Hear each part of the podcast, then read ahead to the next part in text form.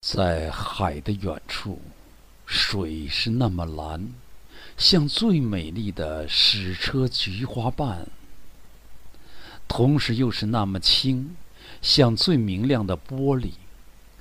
然而，它是很深很深，深的任何锚链都达不到底。要想从海底一直达到水面。必须有许多许多教堂尖塔，一个接着一个的连起来才成。海底的人就住在这下面。不过，人们千万不要以为那儿只是一片铺满了白沙的海底，不是的，那儿生长着最奇异的树木和植物。它们的枝干和叶子是那么柔软，只要水轻微的流动一下，它们就摇动起来，好像它们是活着的东西。所有的大小鱼儿在这些枝子中间游来游去，像是天空的飞鸟。海里最深的地方是海王宫殿所在的处所，它的墙是用珊瑚砌成的，它那些尖顶的高窗子是用最亮的琥珀做成的。不过屋顶上却铺着黑色的蚌壳，它们随着水的流动可以自动的开合。这是怪好看的，因为每一颗蚌壳里面含有亮晶晶的珍珠，随便哪一颗珍珠都可以成为皇后帽子上最主要的装饰品。住在那底下的海王已经做了好多年的官夫。但是他有老母亲为他管理家务。她是一个聪明的女人，可是对于自己高贵的出身，总是感到不可一世。因此，她的尾巴上老带着一沓的牡蛎，其余的显贵只能每人带上半沓。除此以外，她是值得大大的称赞的。特别是因为他非常爱那些小小的海公主，他的一些孙女儿，他们是六个美丽的孩子，而他们之中那个顶小的要算是最美丽的了。她的皮肤又光又嫩，像玫瑰的花瓣，她的眼睛是蔚蓝色的。像最深的湖水。不过，跟其他的公主一样，它没有腿，它身体的下部是一条鱼尾。他们可以把整个漫长的日子花费在皇宫里，在墙上生有鲜花的大厅里。那些琥珀香的大窗子是开着的，鱼儿向着它们游来，正如我们打开窗子的时候，燕子会飞进来一样。不过，鱼儿一直游向这些小小的公主，在他们的手里找东西吃，让他们来抚摸自己。宫殿外面。有一个很大的花园儿，里边生长着许多火红和深蓝色的树木，树上的果子亮得像黄金，花朵开得像焚烧着的火，花枝和叶子在不停地摇动，地上全是最细的沙子。但是蓝的像硫磺发出的光焰，在那儿，处处都闪着一种奇异的蓝色的光彩。你很容易以为你是高高的在空中，而不是在海底。你的头上和脚下全是一片蓝天。当海是非常沉静的时候，你可瞥见太阳，它像一朵紫色的花，从它的花萼里射出各种色彩的光。在花园里，每一位小公主有自己的一小块地方。在那上面，它可以随意栽种。有的把自己的花坛布置得像一条鲸鱼，有的觉得最好把自己的花坛布置得像一个小人鱼。可是最年幼的那位却把自己的花坛布置得圆圆的，像一轮太阳。同时，他也只种像太阳一样红的花朵。他是一个古怪的孩子，不大爱讲话，总是静静的在想什么东西。当别的姊妹们用他们从沉船里所获得的最奇异的东西来装饰他们的花园的时候，他除了像高空的太阳一样艳红的花朵以外，只愿意有一个美丽的大理石像。这石像代表一个美丽的男子，他是用一块洁白的石头雕出来的，跟一条遭难的船一同沉到海底。他在这石像旁边种了一株像玫瑰花那样红的垂柳，这树长得非常茂盛，它新鲜的枝叶垂向这个石像，一直垂到那蓝色的沙底。它的倒影带有一种紫蓝的色调，像它的枝条一样。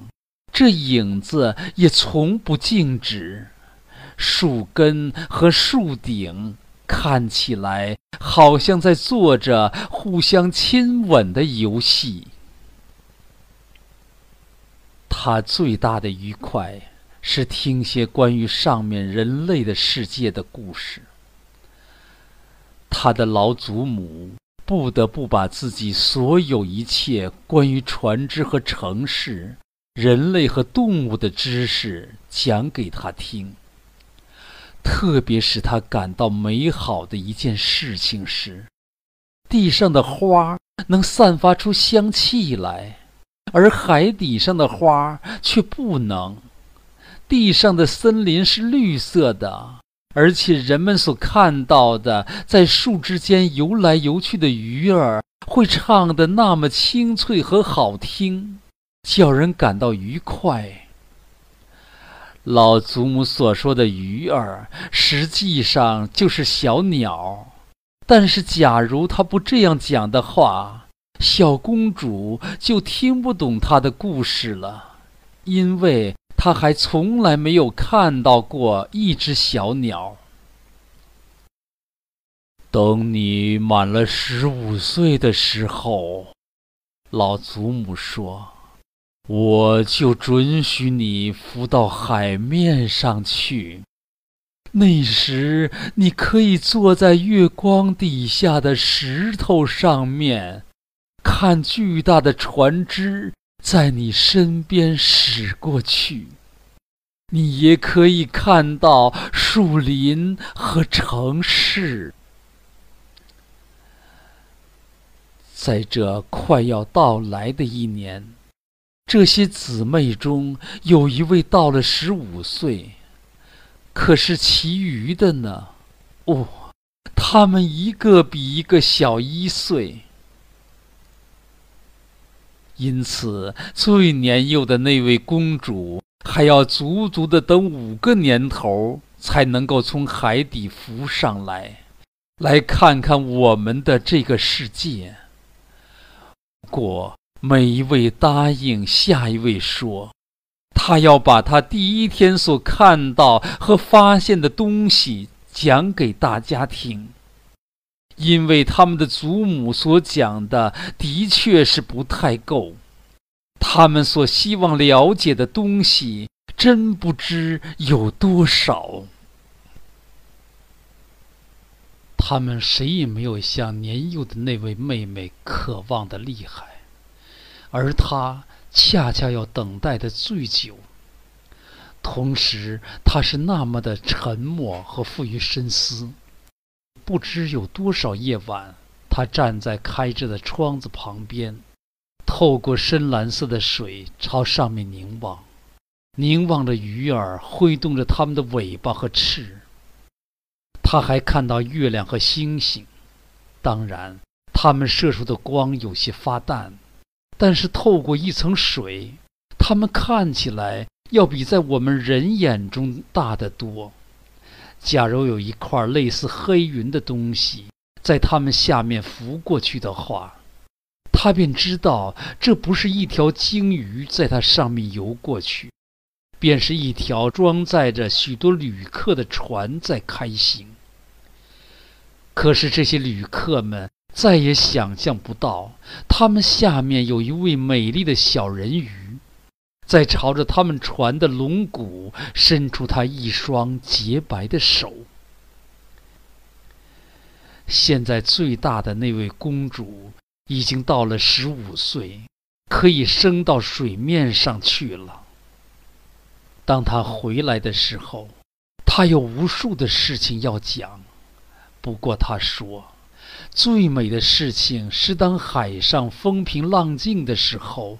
在月光底下，躺在一个沙滩上面，紧贴着海岸，凝望那大城市里亮得像无数星星似的灯光，静听音乐、喧闹声以及马车和人的声音，观看教堂的圆塔和尖塔，倾听叮当的钟声。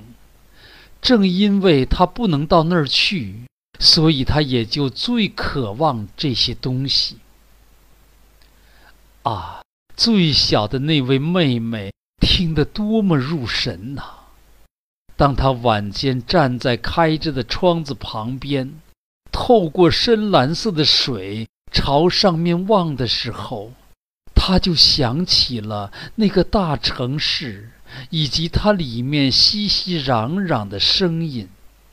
于是，他似乎能听到教堂的钟声在向他这里飘来。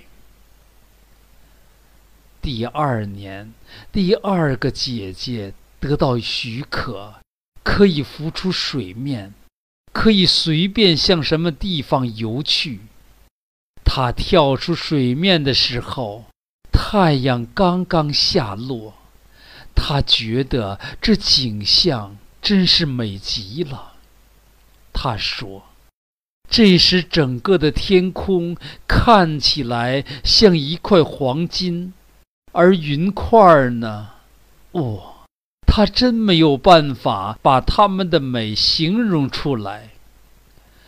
它们在他头上掠过，一忽红，一忽紫，不过比它们飞得还要快的。”像一片又白又长的面纱，是一群掠过水面的野天鹅。它们是飞向太阳，它也向太阳游去。可是太阳落了，可是太阳落了。一面玫瑰色的晚霞，慢慢的在海面和云块之间消逝了。又过了一年，第三个姐姐浮上去了。她是他们中最大胆的一位，因此她游向一条流进海里的大河里去了。他看到一些美丽的青山，上面种满了一行一行的葡萄，宫殿和田庄在郁茂的树林中隐隐地露在外面。他听到各种鸟唱得多么美好，太阳照得多么暖和。他有时不得不沉入水里。好使他灼热的面孔能够得到一点清凉。在一个小河湾里，他碰到一群人间的小孩子，他们光着身子在水里游来游去。他倒很想跟他们玩一会儿，可是他们吓了一跳，逃走了。于是，一个小小的黑色动物走了过来。这是一条小狗，是他从来没有看到过的小狗。他对它汪汪的叫的那么凶狠，弄得他害怕起来。赶快逃到大海里去！可是他永远忘记不了那壮丽的森林，那绿色的山，那些能够在水里游泳的可爱的小宝宝。虽然它们没有像鱼那样的尾巴。第四个姐姐可不是那么大胆了。她停留在荒凉的大海上面，她说：“最美的事儿就是停在海上，因为你可以从这儿向四周很远很远的地方望去，同时天空悬在上面，像一个巨大的玻璃钟。”他看到过船只，不过这些船只离他很远。看起来像一只海鸥。他看到过快乐的海豚翻着筋斗，庞大的鲸鱼从鼻孔里喷出水来，好像有无数的喷泉在围绕着它们一样。现在临到那第五个姐姐了。她的生日恰恰是在冬天，所以他能看到其他的姐姐们在第一次浮出海面时所没有看到过的东西。海染上了一片绿色，巨大的冰山在四周移动。他说：“每一座冰山看起来像一颗珠子。”然而，却比人类所建造的教堂塔还要大很多。它们以奇奇怪怪的形状出现，它们像钻石似的射出光彩。他曾经在一个最大的冰山上坐过，让海风吹着他细长的头发。所有的船只绕过他坐着的那块地方，惊惶的远远避开。不过，在黄昏的时分，天上忽然布起了一片乌云，电闪起来了，雷轰起来了，黑色的巨浪掀起整片整片的冰块儿，使他们。在血红的雷电中闪着光，所有的船只都收下了帆，造成一种惊惶和恐怖的气氛。但是他却安静地坐在那浮动的冰山上。望着蓝色的闪电弯弯曲曲射进反光的海里，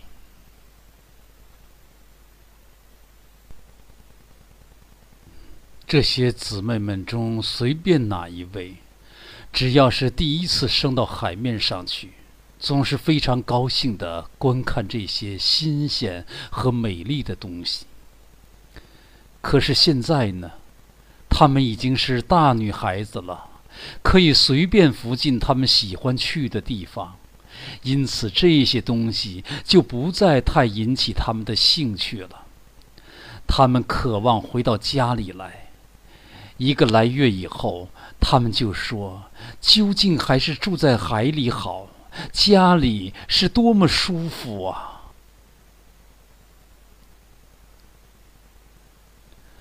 在黄昏的时候，这五个姊妹常常手挽着手浮上来，在水面上排成一行。她们能唱出好听的歌声，比任何人类的声音还要美丽。当风暴快要到来，他们认为有些船只快要出事的时候，他们就浮到这些船的面前，唱起非常美丽的歌来，说是海底下多么可爱，同时告诉这些水手不要害怕沉到海底。然而这些人却听不懂他们的歌词。他们以为这是飓风的声息，他们也想不到会在海底看到什么美好的东西，因为如果船沉了的话，上面的人也就淹死了。他们只有作为死人才能到达海王的宫殿。